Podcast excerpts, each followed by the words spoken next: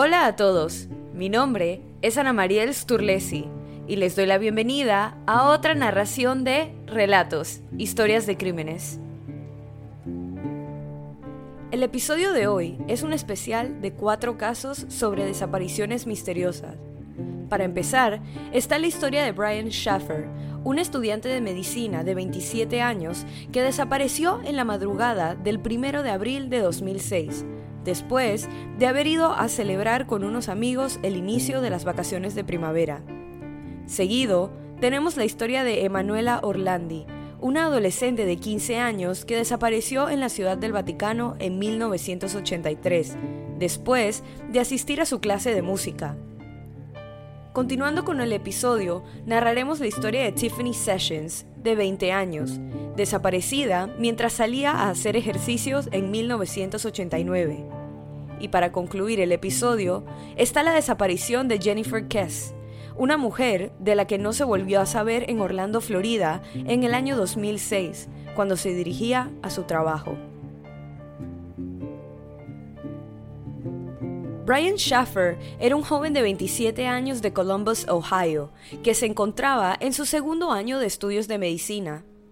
El viernes 31 de marzo de 2006, las clases oficialmente concluyeron para darle paso a las vacaciones de primavera, que darían inicio la semana siguiente. Durante su tiempo en la escuela de medicina, Brian se involucró sentimentalmente con otra estudiante de medicina, Alexis Wagner, ella, junto con sus familiares y amigos, creían que Brian probablemente le propondría matrimonio más tarde ese año, muy probablemente en un viaje a Miami que la pareja había planeado para las vacaciones de primavera a principios de abril.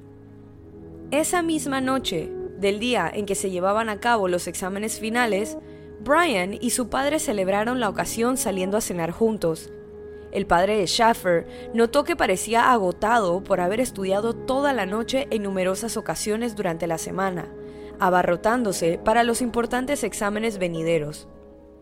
Durante la cena, Brian le contó a su padre sobre sus planes de salir con amigos.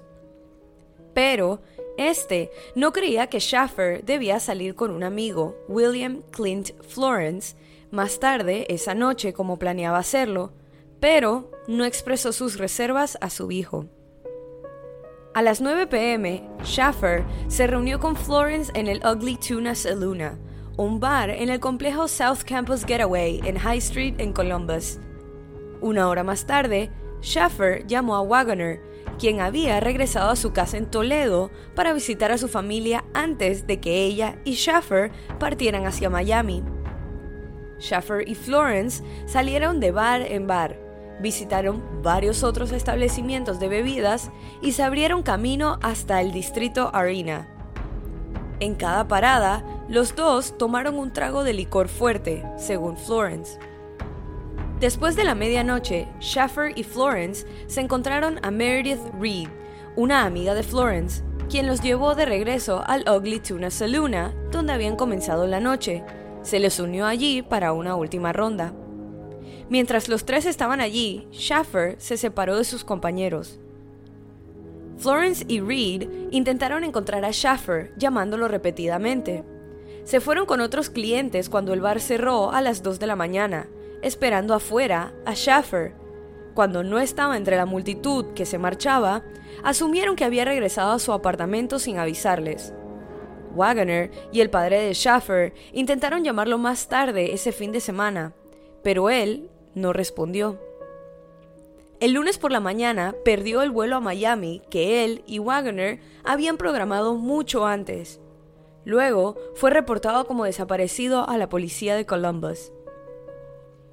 La policía inició la búsqueda de Schaffer en el Ugly Tuna Saluna, el bar donde lo habían visto por última vez.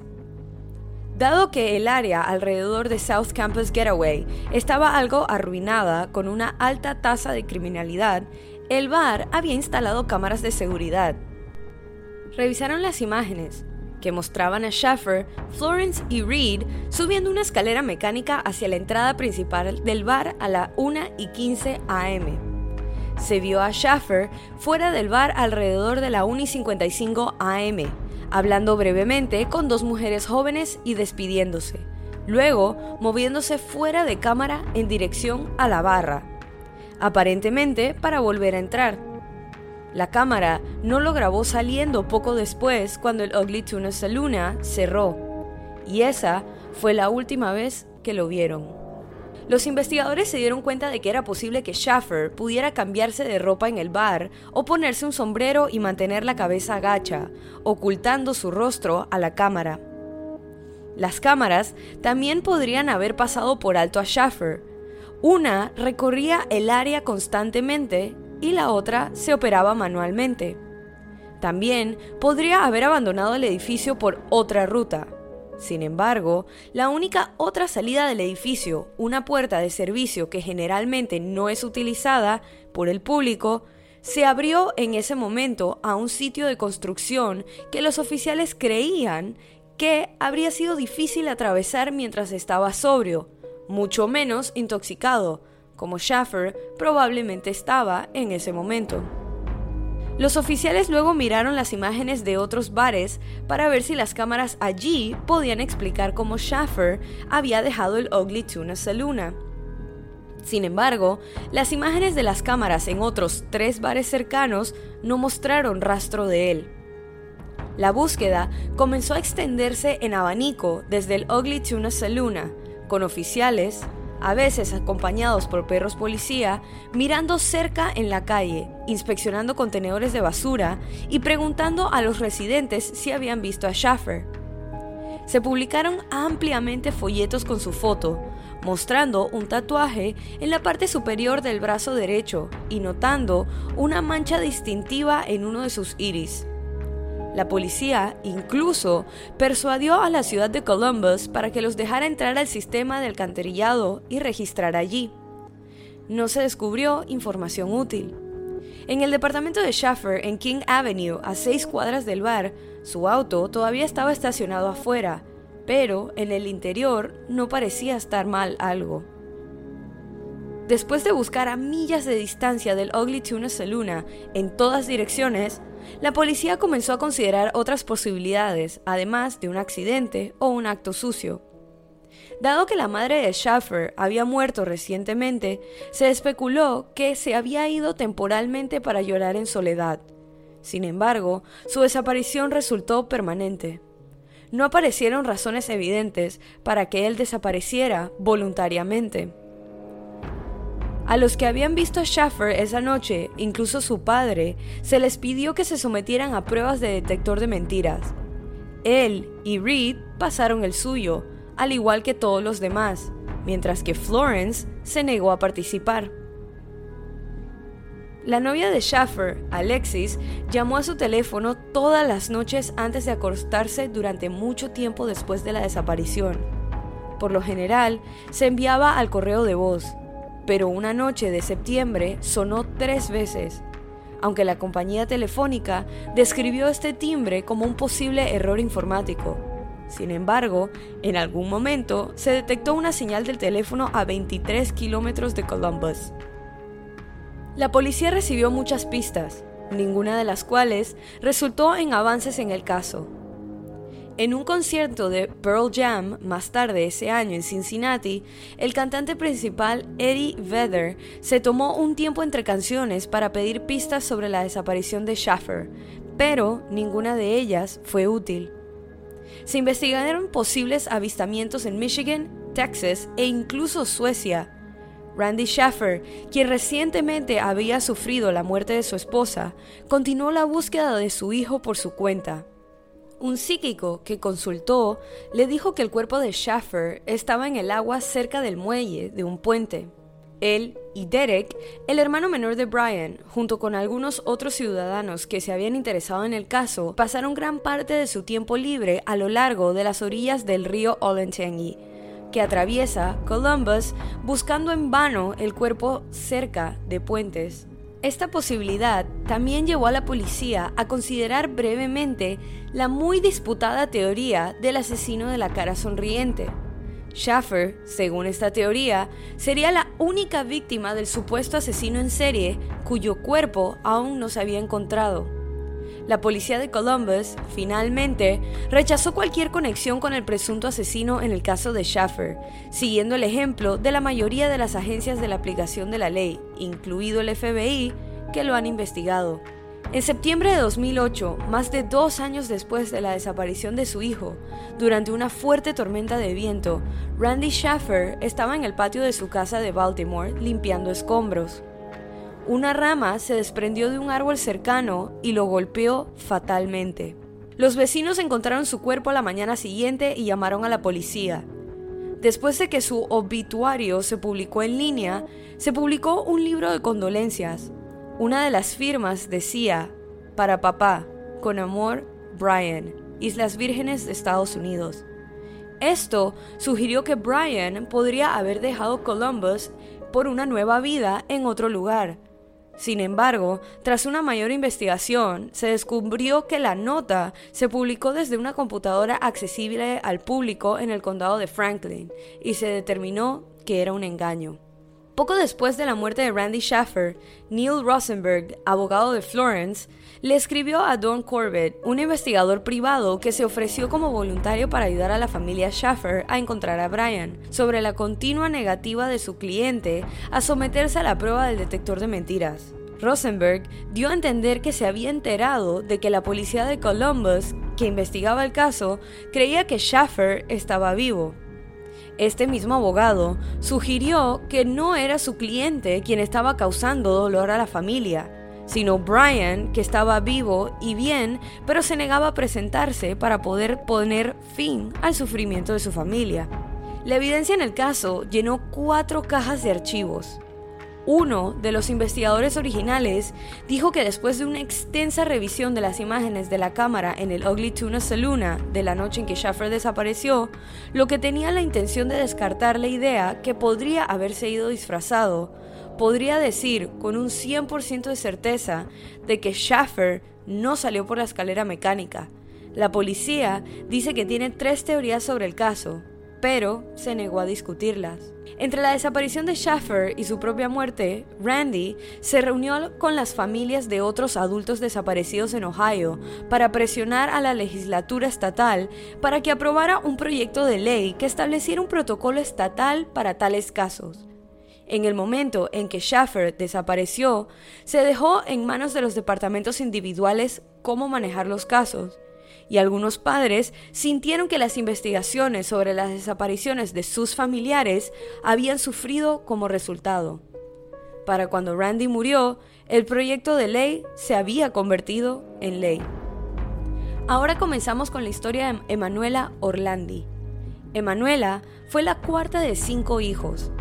La familia vivía dentro de la ciudad del Vaticano y los niños tenían el control libre de los jardines del Vaticano, según Pietro Orlandi, el hermano mayor de Manuela. Emanuela cursaba segundo año de bachillerato en Roma. Aunque el año escolar había concluido, seguía tomando lecciones de flauta tres veces por semana. Orlandi solía viajar en autobús a la escuela de música se bajaba del autobús después de algunas paradas y luego caminaba de 180 a 210 metros hasta su casa. El miércoles 22 de junio de 1983, Orlandi llegó tarde a clase. Le había pedido a Pietro que la acompañara en el autobús a la clase, pero él tenía otros compromisos. Acción que años después todavía creaba un sentimiento de culpa en Pietro, quien creía que si la acompañaba en el viaje en autobús, ella no habría desaparecido. Más tarde, ese mismo día, Emanuela llamó a casa y habló con una de sus hermanas. Desde entonces, no ha habido rastros del adolescente y los investigadores italianos no han podido llegar a una conclusión sobre qué le sucedió. Ella había explicado su tardanza en una conversación telefónica con su hermana, indicando que había recibido una oferta de trabajo de un representante de Avon Cosmetics. Su hermana sugirió que lo hablara con sus padres antes de tomar cualquier decisión. Según algunos informes, Orlandi supuestamente se reunió con el representante de Avon poco antes de su lección de música. Al final de la lección, Orlandi habló de la oferta de trabajo con una amiga, quien luego dejó a la niña en una parada de autobús en compañía de otra niña. Supuestamente, Orlandi fue vista por última vez subiendo a un BMW grande de color oscuro. A las 15 horas del jueves 23 de junio, los padres de Orlandi llamaron al director de la escuela de música para preguntar si alguno de los compañeros de su hija tenía información. La policía había sugerido esperar porque quizás la niña estaba con amigos, pero ese día fue declarada oficialmente desaparecida. Durante los dos días siguientes se publicaron en los periódicos anuncios de la desaparición con el número de teléfono de la casa Orlandi. A las 18 horas del sábado 25 de junio, se recibió una llamada telefónica de un joven que decía ser un muchacho de 16 años llamado Pierluigi. Informó que él y su prometida habían conocido a la niña desaparecida en Piazza Navona esa tarde. El joven mencionó la flauta de Orlandi, su cabello y las gafas que a la niña no le gustaba usar, junto con otros detalles que le quedaban a la niña desaparecida. Según Pierluigi, Orlandi acababa de cortarse el pelo y se había presentado como Barbarella. Afirmó que ella declaró que acababa de escapar de su casa y estaba vendiendo productos de Avon. El 28 de junio, un hombre que se hacía llamar Mario llamó a la familia y afirmó ser propietario de un bar cerca de Ponte Vittorio, entre el Vaticano y la escuela de música. El hombre dijo que una chica llamada Bárbara, una nueva clienta, le había confiado que era una fugitiva de su casa, pero dijo que volvería a casa para la boda de su hermana.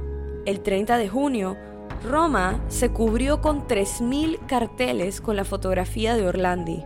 El domingo 3 de julio, el Papa Juan Pablo II, durante el Angelus, apeló a los responsables de la desaparición de Orlandi oficializando por primera vez la hipótesis del secuestro. Dos días después, la familia Orlandi recibió la primera de varias llamadas telefónicas anónimas. Emanuela era presuntamente prisionera de un grupo terrorista que exigía la liberación del turco que disparó contra el Papa en mayo de 1981. No se dio más información. En los días siguientes se recibieron otras llamadas, incluida una de un hombre identificado como el americano, por su aparente acento, que reproducía una grabación de la voz de Orlandi por teléfono. Unas horas después, en otra llamada telefónica al Vaticano, el mismo hombre sugirió un intercambio de Orlandi por el tirador que estaba detenido. El interlocutor anónimo mencionó a Mario y Perluigi de las llamadas telefónicas anteriores, definiéndolos como miembros de la organización. El 6 de julio, un hombre de voz joven y acento estadounidense informó a una agencia de noticias de la demanda de un intercambio entre la niña y el tirador, y que los responsables también estaban pidiendo la participación del Papa en un plazo de 20 días e indicando que una canasta en la plaza pública cerca del Parlamento contendría pruebas de que Orlandi estaba efectivamente en sus manos. Debían ser fotocopias de su identificación de la escuela de música, un recibo y una nota escrita a mano por la niña secuestrada. Sin embargo, el magistrado que supervisaba el caso de Orlandi no creía que hubiera una conexión creíble entre el secuestro de Orlandi y el asaltante del Papa. El 8 de julio, un hombre con un supuesto acento de Oriente Medio llamó por teléfono a uno de los compañeros de clase de Orlandi diciendo que Orlandi estaba en sus manos y que tenían 20 días para hacer el intercambio. El hombre también pidió una línea telefónica directa con el entonces secretario de Estado. La línea se instaló el 18 de julio. Un total de 16 llamadas telefónicas fueron realizadas por el americano desde diferentes cabinas telefónicas públicas. En la mañana del 14 de mayo de 2001, casi 18 años después de la desaparición, el párroco de la iglesia Gregorio VII, cerca del Vaticano, descubrió un cráneo humano de pequeñas dimensiones y sin mandíbula en una bolsa con una imagen del Padre Pío en un confesionario no se ha identificado oficialmente como el cráneo de Orlandi. El padre de Manuela, Hércole, murió en 2004, un mes después de dar su última entrevista. A lo largo de los años, la prensa italiana ha abordado una serie de teorías sobre los motivos del crimen. El hombre responsable del tiroteo del Papa declaró una vez que Orlandi había sido secuestrada por agentes búlgaros de los Lobos Grises, una organización juvenil neofascista ultranacionalista turca de la que era miembro. Durante una entrevista en prisión, le dijo al entrevistador que la niña estaba viva, no en peligro, y que vivía en un convento de clausura. Sin embargo, negó tener conocimiento directo del destino de la niña y dijo que había hecho algunas deducciones lógicas. Sin evidencia que respaldara estas afirmaciones, el caso se cerró en julio de 1997. A mediados de 2000, un juez, basándose en lo que había aprendido sobre los lobos grises, declaró que Orlandi, para entonces un adulto, vivía en una perfecta integración con una vida en la comunidad musulmana y que probablemente había vivido durante mucho tiempo en París. Este sigue siendo el único partidario de esta idea. También se creó una teoría del crimen organizado. En 2011, el ex miembro de la banda italiana de la Magliana, Antonio Mancini, dio a entender que el secuestro de Orlandi era uno de los varios ataques que la banda estaba haciendo contra el Vaticano para forzar la restitución de grandes cantidades de dinero que había prestado al Banco del Vaticano. El 14 de mayo de 2012, la policía italiana abrió la tumba del gángster Enrico de Pedis y tomó muestras de ADN, según algunos informes en ese momento. Una llamada anónima a un programa de televisión italiano en 2005 dijo que contenía evidencia que ayudaría a la policía a explicar la desaparición de Orlandi. Y en 2008, una exnovia de De Pedis dijo que De Pedis le había confesado una vez que había secuestrado a Orlandi, pero que no habían pistas. Tampoco se encontró nada en la tumba que uniera a De Pedis con Emanuela. En mayo de 2012, cuando se renovó el interés en el caso, lo que llevó a la policía a registrar la tumba de Pedis, el exorcista de 85 años, el padre Gabriele Amorth, afirmó que Orlandi fue secuestrada por un miembro de la policía del Vaticano para fiestas sexuales y luego asesinada. Amorth afirmó que también estaban involucrados funcionarios de una embajada anónima. Se han reportado avistamientos de Manuela en varios lugares a lo largo de los años, incluso dentro de la Ciudad del Vaticano, pero todos han sido poco confiables. Tiffy, como la llamaban amigos cercanos y familiares, es una mujer desaparecida de Tampa, Florida, que asistía a la Universidad de Florida para obtener una especialización en negocios cuando desapareció el 9 de febrero de 1986. La noche de la desaparición de Sessions, le dijo a su compañera de cuarto que iba a salir sola a caminar para hacer ejercicio. Entre las 4 y las 5 de la tarde, Sessions salió de su departamento, pero dejó su billetera, identificación y llaves. Sessions vestía una sudadera blanca con mangas largas y rayas horizontales grises con Aspen impreso en la parte delantera del cuello de la camisa, pantalones deportivos rojos y tenis. También llevaba un reloj de pulsera Rolex de mujer de dos tonos, plateado y dorado, y llevaba un Sony Walkman negro. Después de cinco horas, cuando Sessions aún no había regresado, su compañera de cuarto alertó a la madre de Tiffany de que su hija había desaparecido. Inicialmente, la policía no consideró la desaparición como un crimen porque no se había encontrado una escena y no había señales de que Sessions hubiera abandonado el estacionamiento de su apartamento, ni había señales de lucha. Las personas que estaban en el área de la desaparición han declarado que se vio a alguien que encajaba con la descripción de Tiffany hablando con personas sentadas dentro de un vehículo.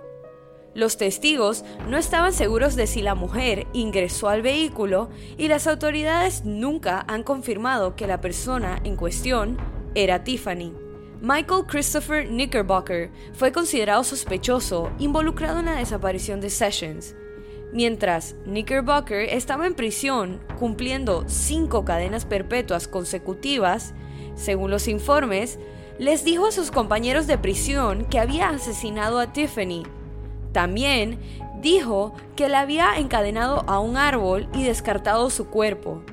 Pero debido a que Knickerbocker no vivía en la misma área que Tiffany en el momento de su desaparición, se ha cuestionado la viabilidad de su participación. A partir de 2014, la policía cree que el asesino en serie, Paul Eugene Rolls, ahora fallecido, y condenado, fue responsable de la desaparición y el asesinato de Sessions. En el momento en que Sessions había desaparecido, Rolls estaba trabajando para una empresa relacionada con la construcción cerca del camino donde se había visto a Sessions por última vez, y tampoco se presentó a trabajar el día en que desapareció. El asesino tenía una libreta de direcciones con información de las personas que había asesinado que fue descubierta en 2013 por investigadores, un mes antes de que muriera el criminal. El libro enumeró a Linda Fida, conocida por ser una de sus víctimas, como la primera mujer que había matado, y también podía contener una referencia críptica a Elizabeth Foster, otra víctima conocida cuyo cuerpo fue encontrado aproximadamente a una milla de donde Sessions había desaparecido. Pero, en particular, el libro contenía una anotación que decía número 2, 9 de febrero de 1989, número 2, que los investigadores creen que se refiere a la fecha de desaparición de Sessions y la identifica como la segunda víctima de Rolls. El FBI ha dicho que la búsqueda para encontrar a Sessions es la más grande en la historia de Florida. Los esfuerzos públicos para encontrar a Tiffany incluyen el proyecto Charlie y la página del proyecto de Facebook de Tiffany Sessions. La familia Sessions está ofreciendo una recompensa de 25 mil dólares por cualquier información en el caso. Han trabajado en estrecha colaboración con el Departamento de Aplicación de la Ley de Florida para encontrar los restos de Sessions o condenar a los sospechosos involucrados en este caso. La madre de Tiffany, Hillary, ha escrito un libro sobre su hija desaparecida, llamado ¿Dónde está mi Tiffany?, que describe su alegría de criar a Tiffany y su angustia por perderla. Y por último está la desaparición de Jennifer Kess, de 24 años. En el momento de su desaparición, trabajaba como gerente de finanzas y recientemente había comprado un condominio en Orlando. El fin de semana antes de su desaparición, Kess había estado de vacaciones con su novio en St. Croix, Islas Vírgenes de Estados Unidos. Al regresar el domingo, se quedó esa noche en la casa de su novio y luego se dirigió directamente al trabajo a la mañana del lunes del 23 de enero de 2006, el día de su desaparición. Jennifer fue vista por última vez saliendo del trabajo aproximadamente a las 6 pm el 23 de enero de 2006. Habló por teléfono con su padre mientras conducía a casa alrededor de las 6 y 15 y luego con su novio alrededor de las 10 pm. Tenía la costumbre de enviar mensajes de texto o telefonear a su novio antes de ir al trabajo, por lo que era inusual que no hiciera ninguna de las dos cosas a la mañana siguiente. Su novio decidió llamarla después de darse cuenta de que ella no lo había hecho, pero la llamada cayó en el buzón de voz. El hombre lo atribuyó a una reunión que ella le había mencionado. Sus intentos posteriores tampoco tuvieron éxito. Cuando Jennifer no llegó al trabajo, su empleador se comunicó con sus padres, quienes comenzaron el viaje de dos horas desde su casa hasta la de ella. En el camino, llaman para pedirle al administrador de su condominio que revise su casa con una llave de repuesto. Él informa que todo parece normal por dentro y que su auto no está afuera. Sus padres todavía querían echar un vistazo por sí mismos y de hecho notaron que correctamente su auto no estaba, pero no vieron nada fuera de lo común en su casa y llamaron al novio de Jennifer para decirle que no se había presentado al trabajo.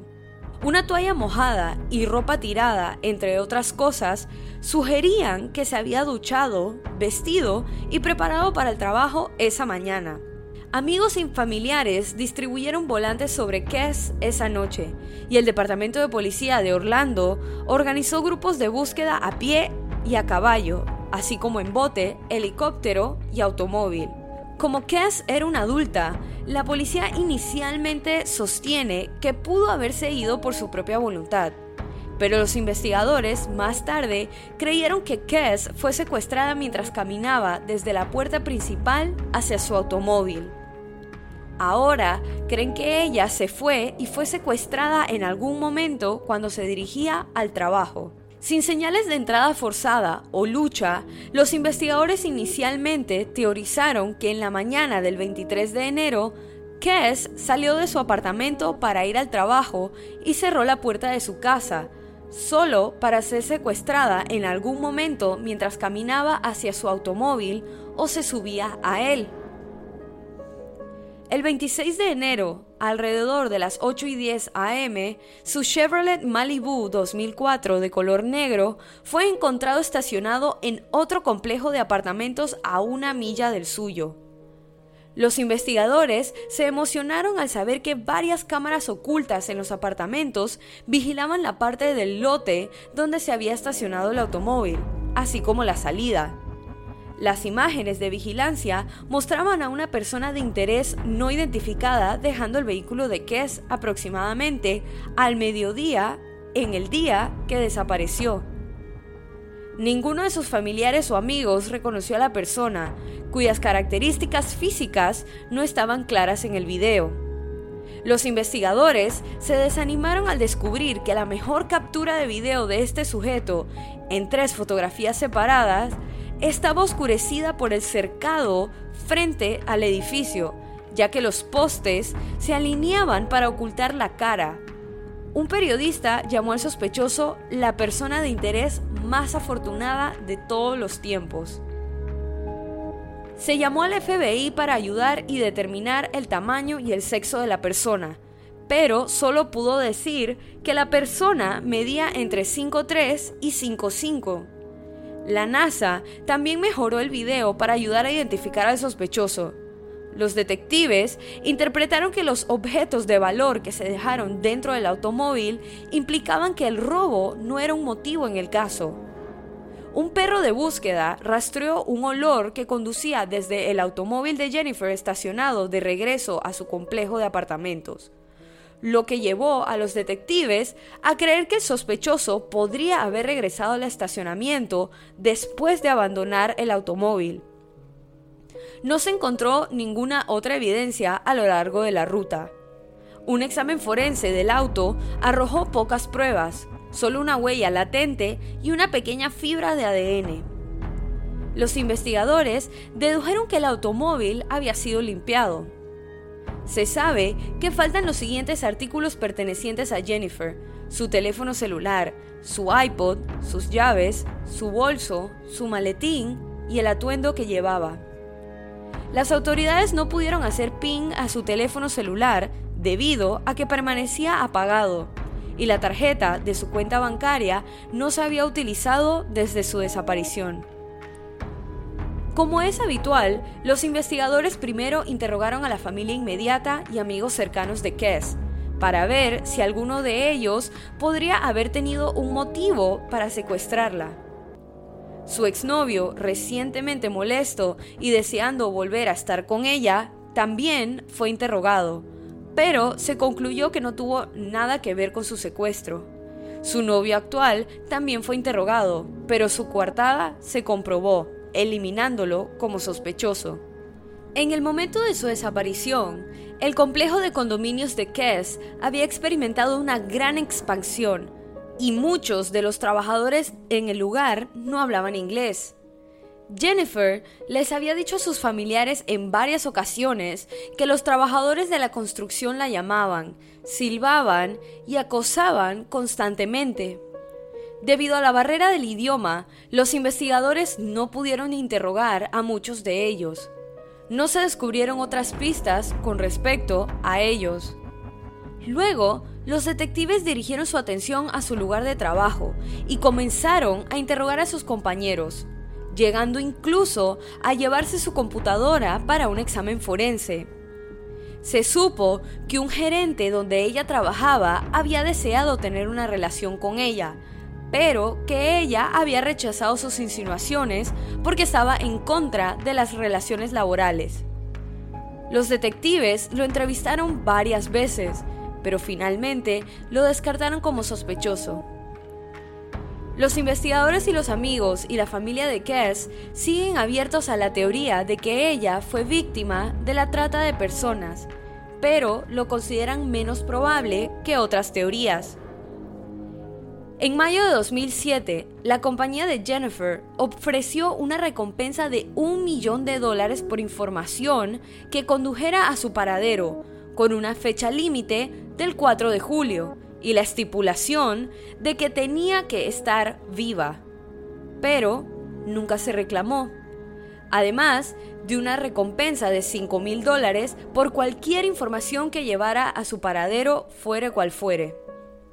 El caso recibió atención de la prensa estatal y nacional al momento de su desaparición. El Departamento de Policía de Orlando, el FBI, la policía del condado de Orange y la Interpol todavía la consideran desaparecida y en peligro de extinción.